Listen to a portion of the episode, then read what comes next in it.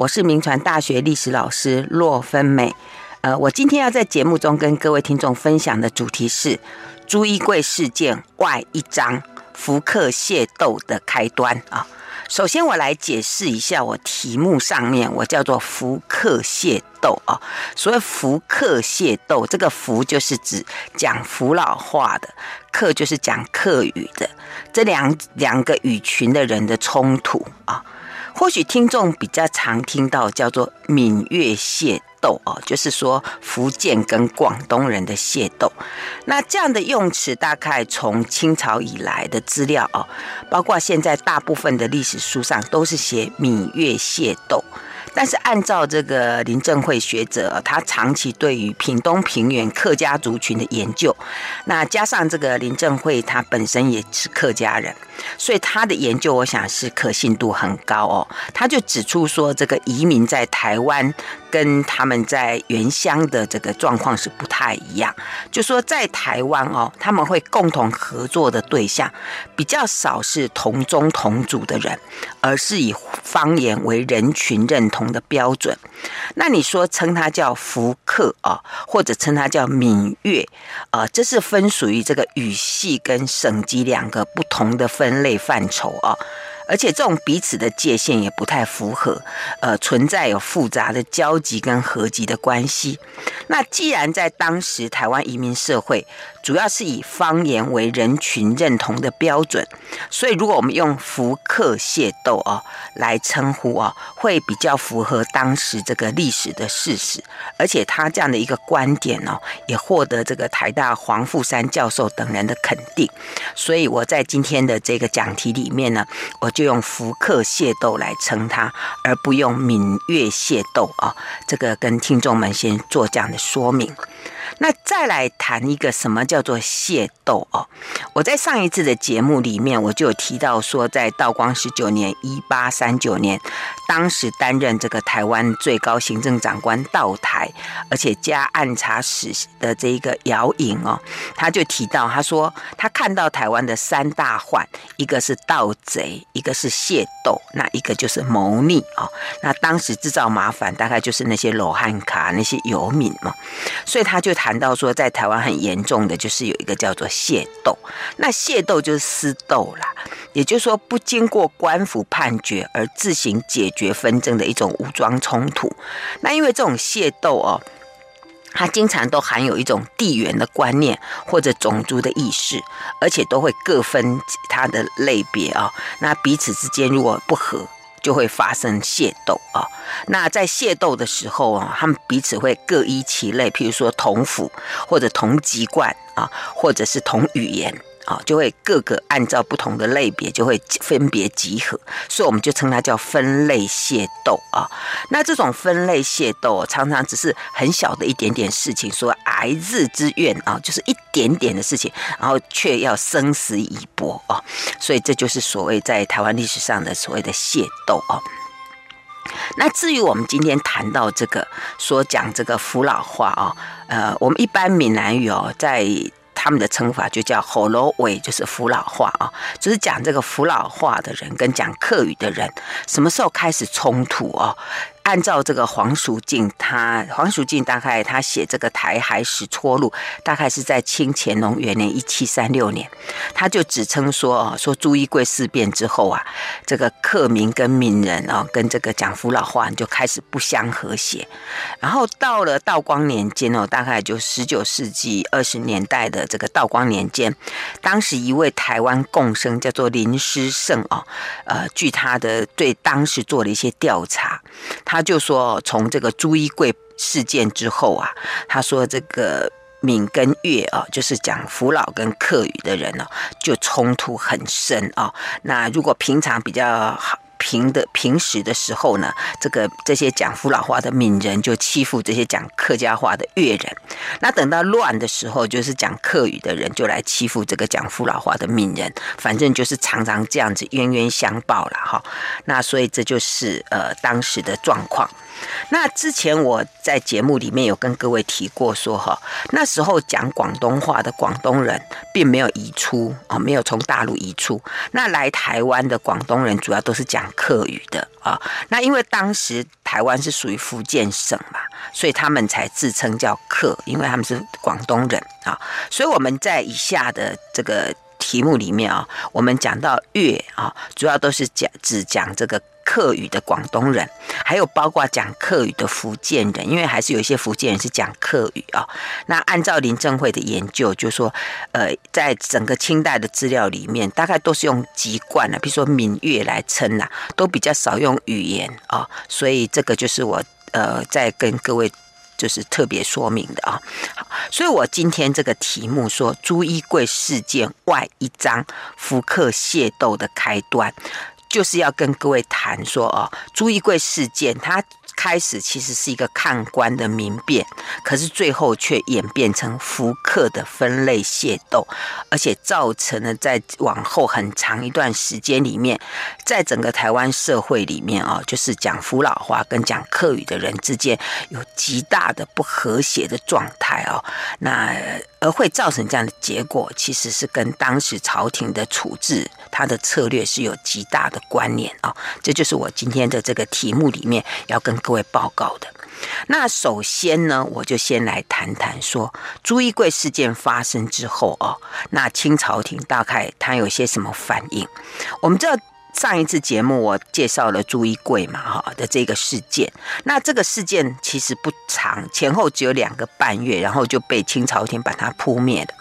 但是呢，在后面的这个后续就花了比较长时间哦。按照这个谢国兴的研究，他说清朝的官方哦，在搜捕这个朱一贵的余党方面，就费了大概一年多，而且在这一次的征台之役哦。清朝廷耗损很大，很多的这些将士哦，他们来到台湾，因为水土不服而死掉。而且当时这个征台总总司令施世标，就是那个施琅的儿子哈，他在台湾就是在八月的时候哇，被碰到台风哇，这当时台风非常厉害，他就吓到了，就九月中旬就在台湾死了，这样啊，这是那个施世标。那。再来呢，康熙皇帝的反应哦，也很值得我们注意。就是当时这个康熙皇帝啊，他其实对于他自台他领有台湾之后哦，就派来台湾的这些文武官员哦，他说这些文武官员哦，平时只知道肥己了哦，而且呢刻薄人民哦，那所以造成人民的反抗。他对于这样这些官员在台湾的表现，他本来就非常的不满。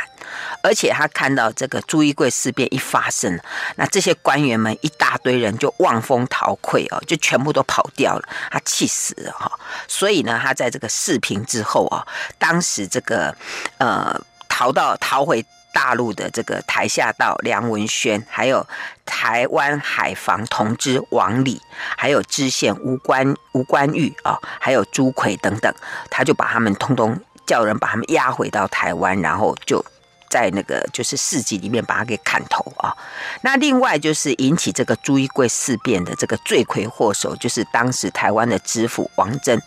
呃，虽然已经死了啊，但是呢，就把他的整个整个棺木啊，把它打开，然后当众也是给他许这个这个就再破四这样啊。那还有就是台湾的县丞冯砥。还有典史王定国，还有诸罗县丞张清远等等啊，就在秋后把它处决掉。那至于有几个逃回泉州，还有澎湖的周应龙等等这些将领哦，将官十六人啊，因为他们在清朝军队渡海来台的时候，曾经随军效力哦，所以可以死罪可以抵免。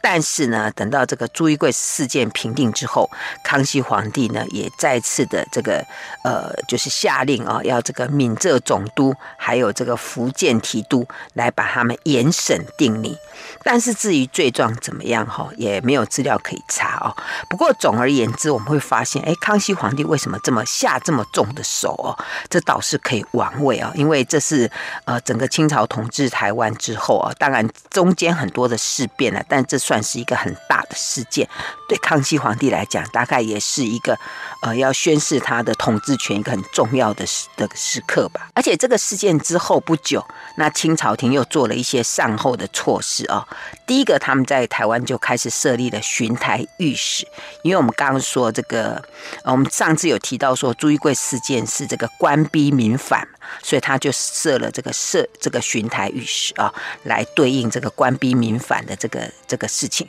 但是我们从后来历史看起来哦，这个好像没有太大的改善哦。之之后的官逼民反的事件还是频频频频的出现啊。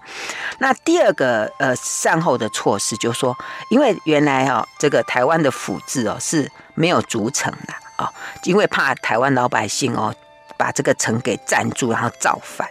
但是呢，因为你没有筑城哦，这个府衙反而很容易造变成这些造反百姓攻打的地方啊。像朱一贵事件就是一个最好的证明。所以在雍正朝之后啊，台湾各县治以，就是说县治以上的这个地方，他就开始筑城。但是因为经费有限，他们就栽种那个次竹啊。为这个城墙，所以也可以说是先为一圈很坚固的竹篱笆吧，哦，就是用这样当做一个城城城墙哦。那第三个善后措施哦，就是当时的这个闽浙总督叫做觉罗满保哦，他在朱一贵事件平定之后，他就指示当时在台的地方官哦，呃，要来好好的处理台湾的一些事情。然后其中哦，他有几个策略，然后其中最大的一项哦，嗯，我。念给大家再听一下哦，就说他第一个说，台湾凤山、诸罗三县的山区不准人民居住啊，那原有的居民要把它都做撤离，然后把那个房子都拆毁，然后在各山的入山口呢，就用巨木把它封闭，就是不准你住到山里面去啊。这是他当时的第一个策决策。第二个呢，他说在这个山脚下哦，十里之内不准居住，那原来有的住家要一律的迁移，让那些土地上荒芜掉哦。那第三个呢，就是从台湾由北到南，要沿着这个山脚筑土墙五到六尺高，而且要挖那个深沟好哦，永为定界。那如果你敢越过这个界限的，就用盗贼论哈。他说，如果这样子哦，所有这些奸民就没有地方可以躲，然后山里面的这些番人就不能出出来危害啊。啊，这个决策真的有点好笑哦，所以那个学者谢国兴就评论，他说：“哎，这好像要盖一个千里长城哦，可见这个总督大人从来没有来过台湾，不然他就会发现，以台湾的地形根本就不可能做这样的事情啊。”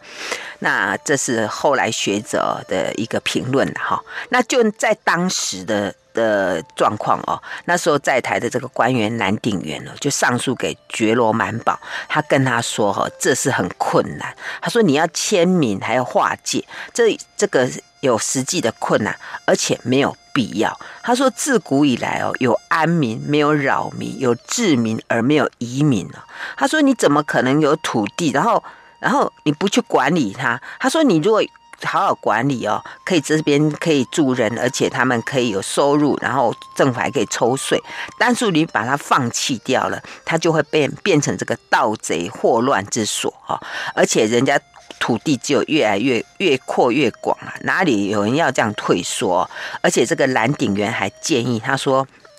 因为那时候台湾只有呃这个台湾凤山跟诸罗山县嘛哈，那所以等于就说整个。台中部这个地方完全没有限制啊，啊，没有一些县，所以他就说，哎，要在这个半县，半县就是今天彰化那个附近，另外再设一个县，哈，然后把它扩大清朝的这个管辖跟统治范围，这个就是后来为什么这个彰化县会设置的原因啊。那至于彰化县的设县，我等一下再谈一下啊。那所以我们可以看到说，这个刚刚我们提到那个觉罗满堡，他的他这个制台策略是。退缩嘛，哈，那我们就会回想到说，当年这个康熙皇帝啊，他就曾经想要放弃台湾，对不对？那后来经过这个施琅来力请，才保留住。那这一次哦，就在康熙统治台湾到这个康熙呃这个六十年发生这个朱一贵事件，然后这个觉罗满保的策略说，哎呀，要再把台湾做一个退缩，呃，幸好这个蓝鼎元说不行啊，呃，才让他他这个策略没有成真哦，呃，可见当时这个清朝的对台湾的这个了解真是真是太缺乏了啊、那至于我刚刚提到那那个彰化设县这件事情啊、哦，它是在这个清雍正元年，是一七二三年，当时的这个巡台御史叫吴达礼，他就上奏，他说，呃，这个北半县地方，也就是说这个彰化啊那个地方，他说民蕃杂处哦，他说。建议在湖尾，然后到大甲那里就设了一个彰化县啊。那彰化的意思就是显章王、显章皇化的意思啊。那更正式的说法就是，呃，张圣天子披沧海鱼之化语。啊、呃，就是彰化这样，那这个县署就设在半县啊，所以这就是彰化县开始建制的开始。所以以上的这一连串的措施，我们就知道说朱一贵事件在当时它引动的影响是很明显的。那接下来呢，我就要来为听众们来说明哦。就是今天我们这个题目里面谈到的这个所谓福客械斗的开端，那为什么朱一贵事件会变成这个福老人跟这个客客语的人的械斗哈，而且造成了在台湾历史上长久的这个分类械斗的问题？那这个原因是因为哦，在这个朱一贵事件发生的时候啊，那这个讲福老话的跟讲客语的两种语系的人民，他们站在不同的立场，那。像这个福老化的人，当然就反抗清朝；那讲客语的人就跟清朝官府合作哦。那后来客语人士就变成所谓的义民嘛，那他们协助清朝来平定朱一贵事件。那关于这一段来龙去脉哈，那以下我就参考了林正会学者的研究来为听众们分析啊。那讲到这个客籍人士哦，他们是属于广东人嘛。那各位听众不知道记不记得，我上次在讲到那个朱一贵事件的时候，我有提到说朱一贵有另外一个 partner 啊，另外一个合伙人叫杜君英。那朱一贵他是漳州府长泰县人，他是闽南人啊。那他的阵营主要是闽南籍的，就是福建籍漳泉这些讲福佬语系的人。那他们居住当时居住是在呃今天凤山。呃，内门也当时称为罗汉内门，哈、哦，是在那个地方。那另外一个阵营就是杜君英啊、哦，他是潮州府海阳县人，所以属于广东人。那他的阵营里面呢，有一些是闽南籍啊、哦，就是福建籍，还有广东三阳地方。但是不管是哪一个广东或者福建的人，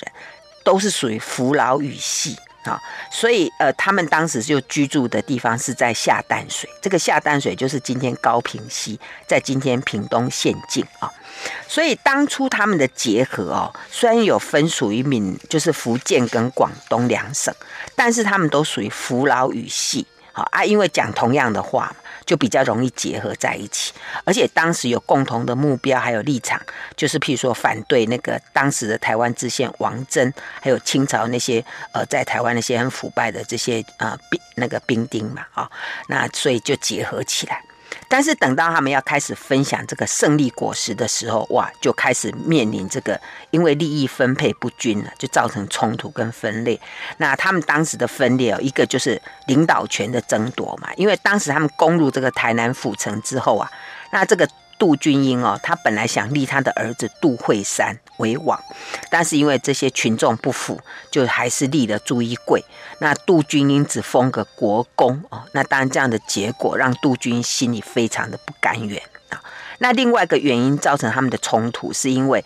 军纪的问题啊。因为这个杜君英他当时哦，他在呃他的这个就是他的部下哦。就比较军纪比较坏了，而且杜军就任他们到这个村庄上去劫掠啊、杀人放火啊，甚至到店家去勒索，要他们就是给他一些给，就是交出一些钱来这样子。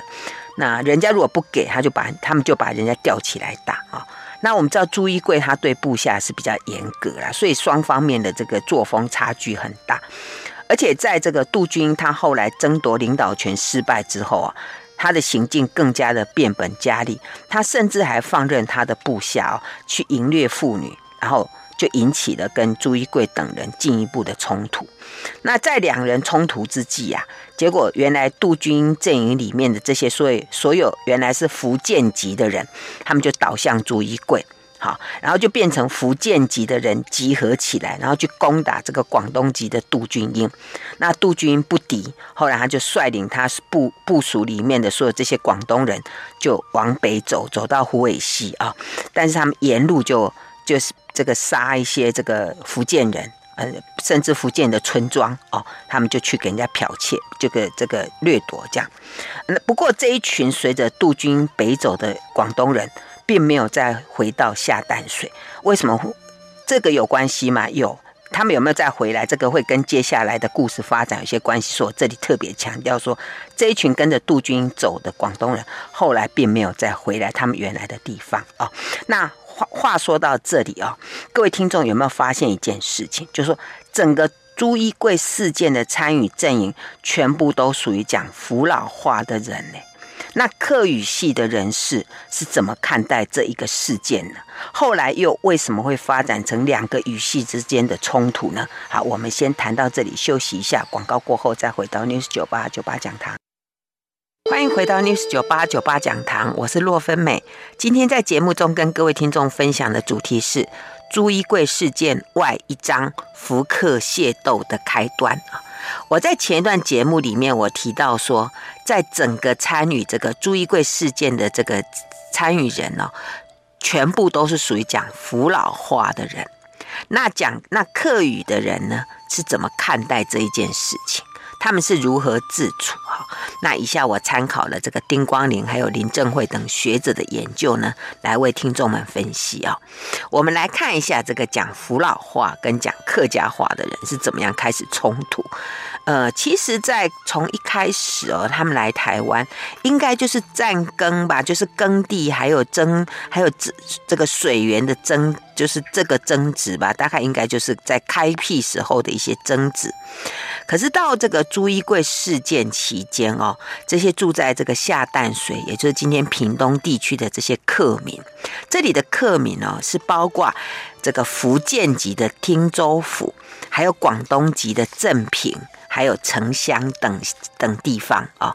因为他们虽然有不同的省级，但是他们都讲的是客语啊，所以他们就为了自保，他们就为了要防止这个朱一贵等人侵犯他们的势力范围，所以他们就结合起来，然后自称说我们是客庄啊，而且去甚至去杀害这个就是福建人啊，所以我们可以发现啊，这一个集合也是那个客语系的。福建跟广东人的结合啊，那这个阵营结合的时候，他们有拜天地，然后把这个大清的旗号给拿起来，而且呢，又供奉这个清朝皇帝的这个圣旨牌，可见他们一开始就倾向于跟清朝官府合作。后来，因为他们就协助平定这个朱一贵事件，就被封为义民。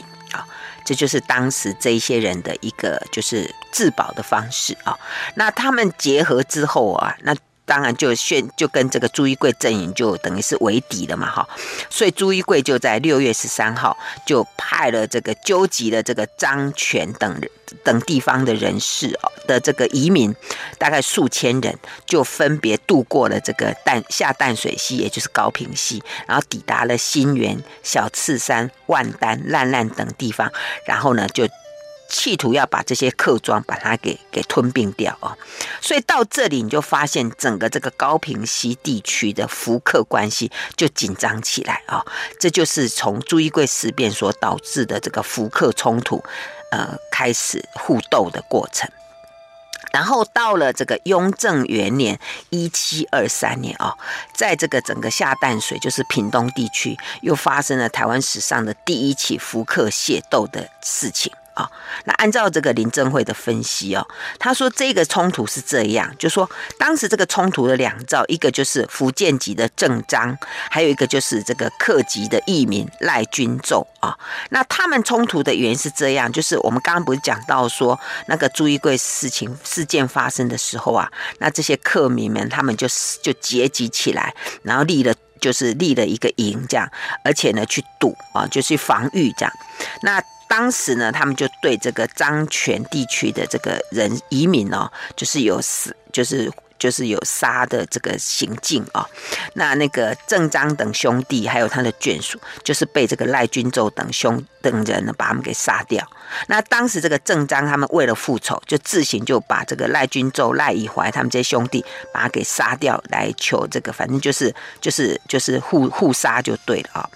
那这个案件其实只是一个很小规模的这个人民之间的互相冲突。但是值得注意是说，他们当时清朝廷怎么处理？当时是由担任台湾总兵的兰亭真来亲自处理，所以可见清朝廷和他很重视。那审判结果是，因为这个赖君奏哦，他是属于协助平定朱一贵事件的客家义民。那这个郑章呢，他既然杀了义民，就属于大恶不赦的罪。所以你就发现说，哎，这个人民等级里面有不一样哦。哦，清朝政府就说啊，这是我的义民，那你杀了义民就是不行哦，就是大恶不赦这样。所以你就可以看到说，当时整个这个下淡水，就是屏东这地区的这个福客关系，呃，按照这个蓝鼎元他写当时写了一个就晓諭这些老百姓的文章里面，他就说，你们这些人呐、就是漳泉百姓只知道漳泉是亲。那客庄居民又只知客民是亲。啊，所以可见他们就是彼此认同，就只认同自己的人，然后对对方就很敌视啊。那你看一下哈，当时台湾社会已经呈现这种，就是因为不同语系而造成分裂。可是我们刚刚看看到那个判案哦，呃，这有点又把这个原来已经分裂的，就搞得更分裂哦。到底清朝廷是故意的还是不小心的？那到底这个讲福佬话跟讲客语的这些移民们，他们各自的考量又是什么？啊，为什么他们会有完全不同的立场啊？我们接下来呢，就为各位来呃分析一下啊。首先，我们看一下说，哎，这些客语人士啊，他们怎么去变成清朝廷的义民？那所谓的义民是什么？义就是嘉义的那个义了哈，我们知道现在客家庄里头有很多义民信仰嘛，好，那我们就先来谈谈这个义民是什么。按照蓝鼎元的说法，就说如果你能够纠集一些壮士，然后杀敌来归哦，杀贼来归啦，就是义民。那指的就是说你能够协助清朝政府来讨平乱世，那维持地方秩序的这些汉人，那当就是所谓的义民。那当然。就当时来讲，你是忠臣啊，或者叛逆啦，这都是由清朝的当局来决定的嘛，哈。那义民这一这一个词，当然一开始是有价值的意味啦，就清朝。特别来就是赏识这些人，那后来我们现在义民就变成一个普通名词啊。那我们就来看一下说，说台湾历史上的第一批义民的出现，其实就是这一批啦，就是当时在这个整个下淡水，就是今天屏东地区的这些客那他们就是为了防止这个朱衣柜事件的呃，就是侵扰到他们，所以他们结合起来。那当时他们是怎么会去？决定要去呃，就是奉奉这个清朝的旗号，而且还供奉什么圣旨牌，是这样子。是因为他们在当时就是这个朱一贵事件发生之后的，就是那时候是康熙六十年嘛，一七二一年的六月十九号。那他们当时就抓到一个，就是那个朱一贵事件呃的那个活这个这个就是里面的人。那他们在败逃的过程里面呢、就他们。当中有有有一个是朱一贵给他们的御书，说：“哎，我们已经败了，要怎么样怎么样这样。”然后在这个御书里面呢，就有看到说：“哎，那个清朝廷的这个军队哦，已经来了，已经到台南了。”所以他们就在闰六月初二的时候，就有这些客民里面的侯官德、李之山等人，就率领三千人，就护送了那个。就是康熙皇帝的万岁圣旨牌，然后到台湾府哦，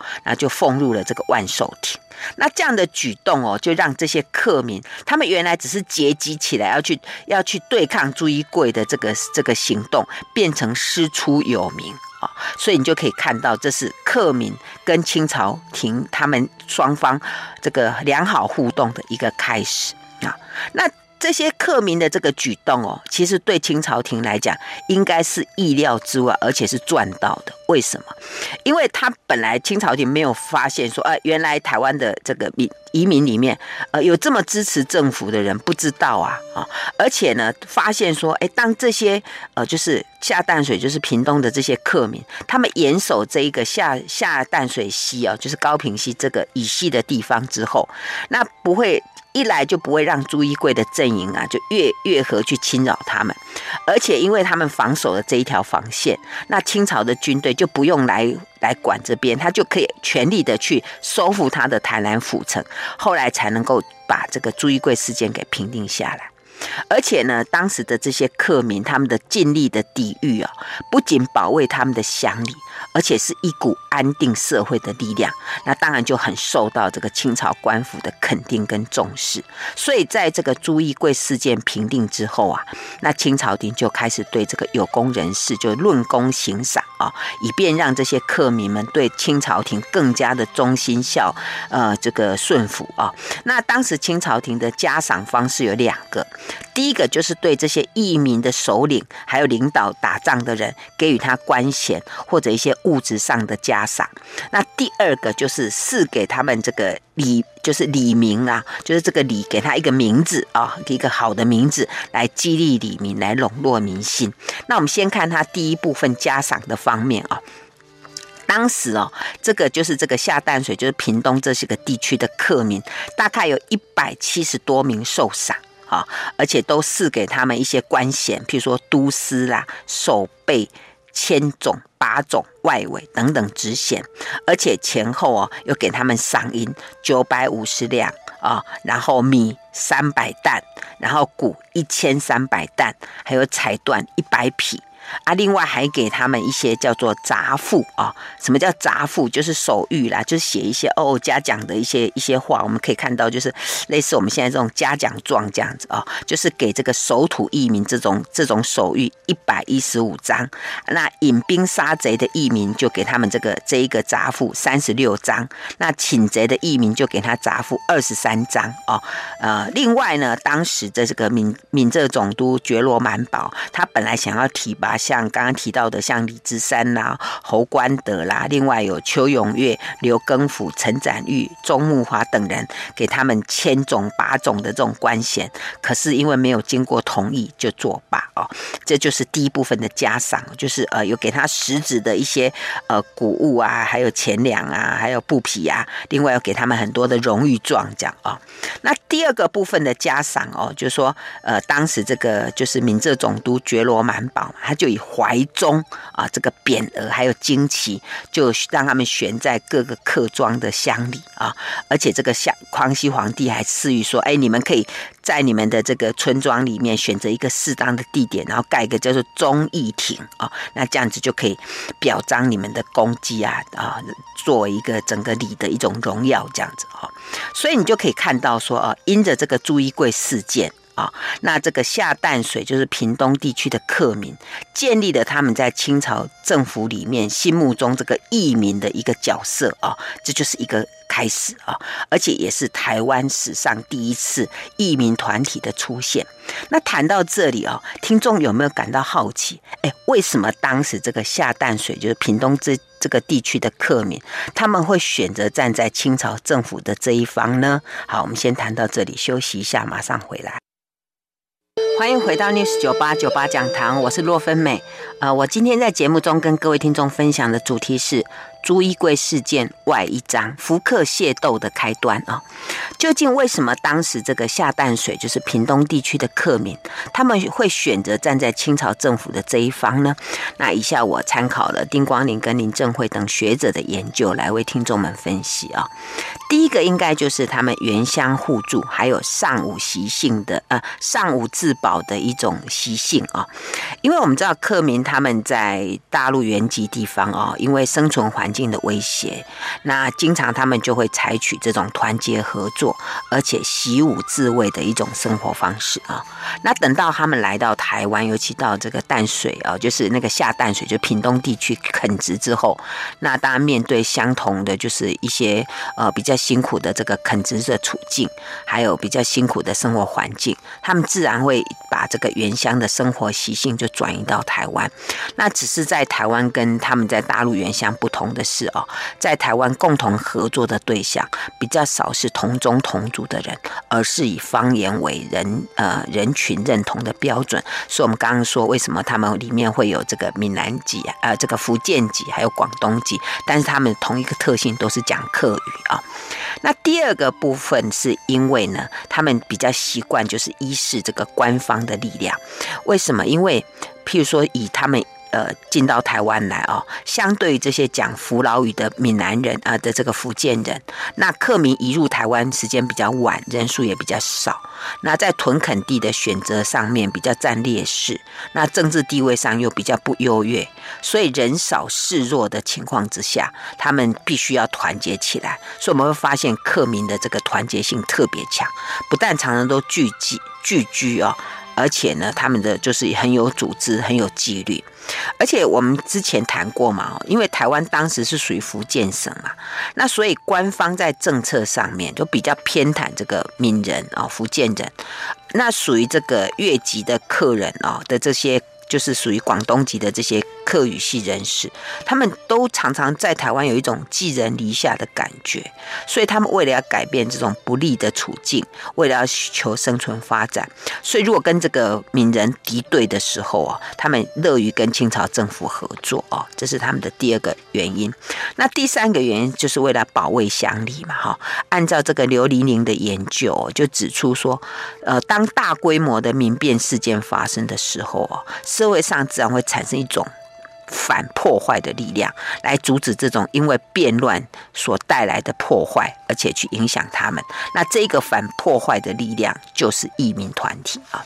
而且我们刚刚提到说，这个客民他们在台湾也属于这个少数族群，而且他们又是就等于是台湾是属于福建嘛，他们是广东啊，所以算是一省的这个迁徙，所以有这样的生存危机嘛，哦，所以他们在这种状况之下，比较倾向跟官府结合啊，所以以他们的这些就是。屏东地区的这些客庄乡团的组成，就是为了要呃保卫他们的乡里，而且希望他们垦殖的结果能够不要被侵害啊。所以，如果我们从这个面向来切入，就可以理解为什么他们会选择跟清朝政府结合，然后去协助评断平定这个朱一贵事件的原因。那另外一方面呢，我刚前面有提到哦，说因为就是那个杜君英的事情，因为从清朝以来啊，很多人都认为说这个这些下淡水就是屏东地区这些客庄哦，因为他们是属于广东籍嘛。那我们刚不是讲到说那个杜君英那个就是败走之后啊，那。我刚刚说他们往北走没有回来，可是大部分的那个史书里面都认为是说，因为那些人原来就属于广东，所以他们可能回来跟这些人结合，然后去报复这个福建人。那按照林正辉的研究认为说，这个下淡水就是屏东地区的客庄，他们既然是为了保卫乡里，所以他们不会跟杜君英这些人再去合流哦，所以他们不会，就是说他们整个是。跟他们的一个反乱团体，他们是没有关系的，哈。所以，我们以上的说明就是看，就是为各位说明说，为什么当时他们会选择站在清朝政府这一方的原因啊。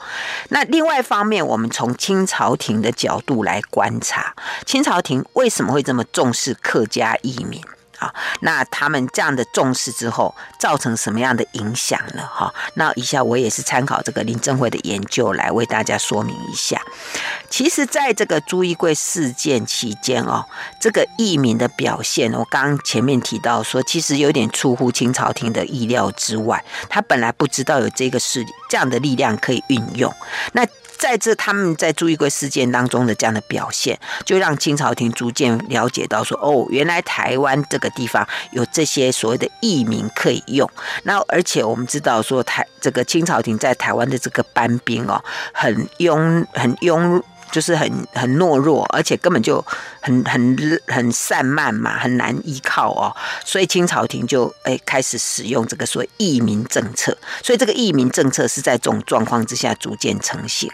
那到底他是不是有刻意说运用这个重用义民来？刻意分化台湾居民，然后防止台湾居民反清的这个这个这样的一个刻意的用心呢？按照林正会的研究，他认为说这个说法是倒果为因，因为一开始哦，这些客民去加入这个清朝廷，他们是主动的。并不是清朝廷去授意的，只是后来清朝廷发现，哎，这个可用哦，名气可用，所以到了乾隆以后啊，清朝廷就开始广纳义民了啊，就说啊，不管什么照什么状况，如果一有反乱，他就开始招募，哎，有没有人要加入清朝廷这个部分？然后就而且利用这个就是不同级省级的人哦，来互相制衡啊。那当然，因为这样的策略运用之下，就激发了台湾地方本来他就有。分类的习惯嘛，那你这下要刻意去分化之后啊，就演变到后来，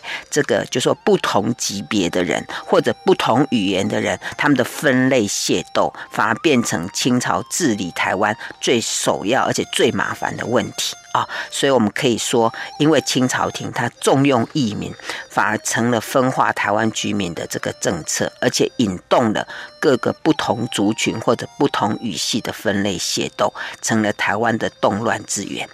那我们再回来看一看，就说就这些客民来讲哦，呃，因为清朝廷的重用异民的策略，哎，使得这个客民在台湾的身份地位，哎，有一些改变，哎，呃，反而造成这个。克民哦，他们呃地位越来越高，可是也因为这样，反而造成他们后来跟清朝官府的关系反而恶化了。怎么会这样子哈？我们来稍微的呃复，就是跟各位听众再来呃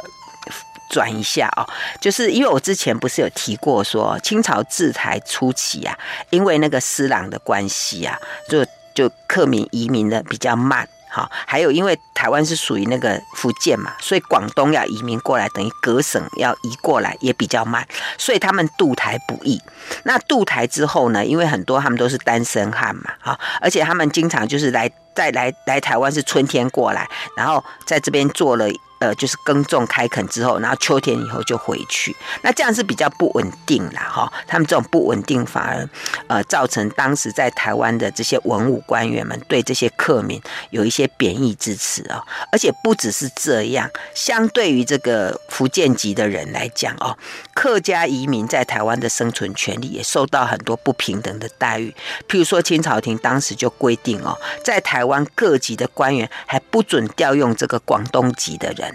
而且呢，虽然他们在台湾有很有一些人数的移民，可是他们却不能参加科举考试啊。可是自从这个朱一贵事件之后啊，那客民他们变成了这个清朝心目中的义民啊，而且在后来历次的这个这个搅乱里面，他们都有功劳嘛，所以慢慢的他们的身份地位就改变，他们就可以参加科举，而且可以开始有了当官的机会啊。而且加上，因为他们是。在台湾历史上的第一个义民团体嘛，好，那后来就在屏东平原地区就形成了一个叫六堆的组织，然后清朝廷就以这个六堆作为他们去平定，就是帮忙做把反乱的一些工具。可是因为他们本来就是帮清朝政府去平定这些乱事，那因为他们是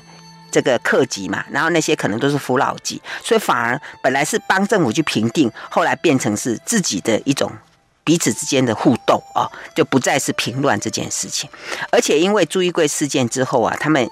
因为是义民嘛，而且受很多的赏识啊，人来越人越来越多，他们自己的区域就变成一个小的，好像自治区一样。他们经常会在聚落外面有呃，比如说他们会种很多的竹篱笆，而且会挖很多的沟渠，而且他们的地方事务也是采取就是他们自己管理自己的独断模式啊，所以反而造成说客民跟官府的关系，就是他们后来就不再那么听清朝政府的话了，就他们开始有自己的一些想法或者自己的一些做法，所以官。关系反而有一些恶化，那这些部分我们后面呃有机会再为各位来说明哈。那总括来看哦，作为这个移民社会的台湾哦，在征地抢水的这个现实环境，加上语言的差异，冲突难免。但是统治者如果不但不不如果不加以融合，反而刻意分化，甚至鼓励他们彼此互斗，那就不是台湾之福。而且我们可以看到朱一贵事件哦，它开始是一个抗官的民变，后来却变成这个福克的分类械斗，而且造成后来很长段时间台湾社会福克之间的不和谐。那按照我今天的分析说明，各位听众有没有发现到，造成这样的分裂结果，真的跟当时清朝政府的处置策略有极大的关今天我们节目就介绍到这里，谢谢收听九八讲堂，再见喽。